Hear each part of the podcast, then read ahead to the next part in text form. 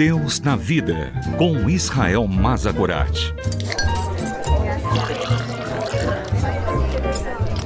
Olá, eu sou Israel. Sente-se, pegue o seu café e vamos conversar sobre Deus e sobre a vida, sobre a fé e sobre as nossas dúvidas.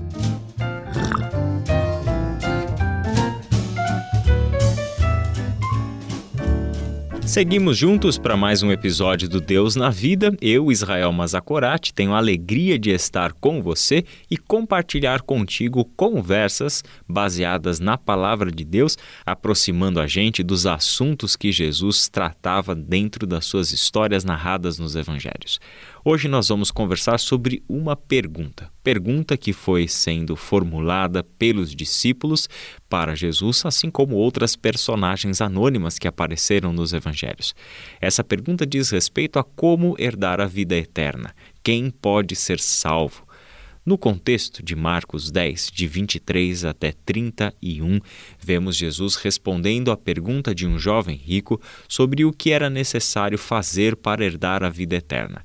Diante da resposta de Jesus para aquele jovem, que foi o assunto da nossa conversa anterior, os próprios discípulos ficam perplexos. Por quê?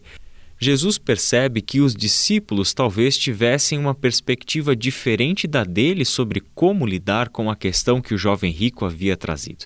Por isso que o versículo 23 e o 24 diz o seguinte: Jesus olhou ao redor e disse aos seus discípulos: Como é difícil os ricos entrarem no reino de Deus. Os discípulos se admiraram de suas palavras, mas Jesus disse outra vez: Filhos, entrar no reino de Deus é muito difícil. É mais fácil um camelo passar pelo buraco de uma agulha que um rico entrar no reino de Deus, diz o verso 25. Os discípulos ficam então perplexos. Eles, sem dúvida nenhuma, tinham para a pergunta do que fazer para herdar a vida eterna uma resposta diferente daquela que Jesus tinha. Aparentemente, a perspectiva de Jesus e dos discípulos sobre as riquezas e a não neutralidade das riquezas na vida também era diferente. Os discípulos não viam nenhum problema em um rico entrar no reino de Deus. E talvez nós também não tenhamos nenhuma dificuldade, já que o Evangelho é para todos. Só que Jesus revela algo que está nas entranhas do nosso coração, não apenas no nosso exterior, não apenas aquilo que nós, seres humanos, conseguimos enxergar uns nos outros.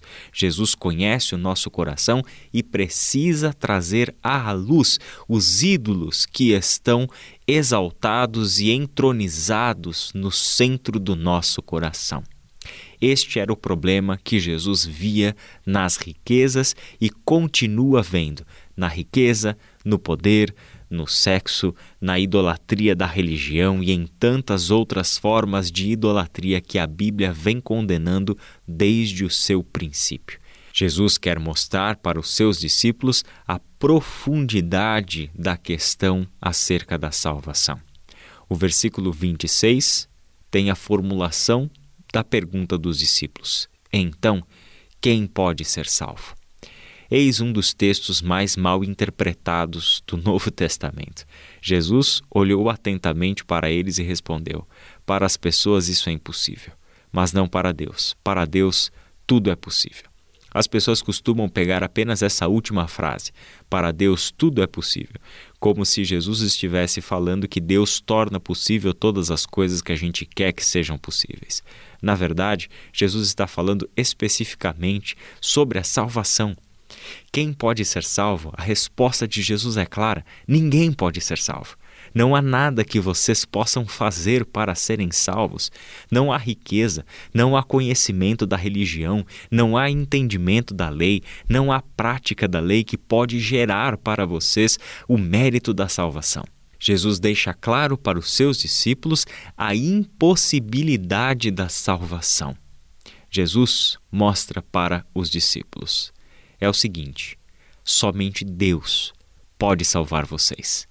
O que é impossível para vocês, para Deus, é possível. O que Pedro argumenta na sequência é que eles haviam deixado tudo para seguir Jesus, ao contrário do jovem rico, que, diante da proposta de seguir a Jesus, mediante a venda de todos os seus bens e entregá-los aos pobres, os discípulos são aqueles que abandonaram as suas vidas e os seus projetos pessoais para estarem com Jesus. E Jesus mostra que este é o caminho. Este é o caminho que já traz as suas recompensas aqui nesta vida. A vida eterna já começa aqui. Ganhamos uma grande família, ganhamos novos irmãos, mães, pais, ganhamos novos relacionamentos dentro da realidade onde é Deus quem governa soberanamente. Tudo isso são os benefícios já presentes do discipulado de Jesus Cristo. Mas isso ecoa por toda a eternidade. O que Jesus deixa muito claro para todos nós é que a salvação não consiste em algo que nós possamos fazer, mas exclusivamente nos benefícios que Jesus Cristo pode trazer para nós. Esta é a dádiva da vida eterna que Deus concede mediante a sua obra de graça. Que Deus abençoe você e até a nossa próxima reflexão. Deus na Vida, com Israel Mazakorati. Para ouvir novamente, acesse transmundial.org.br.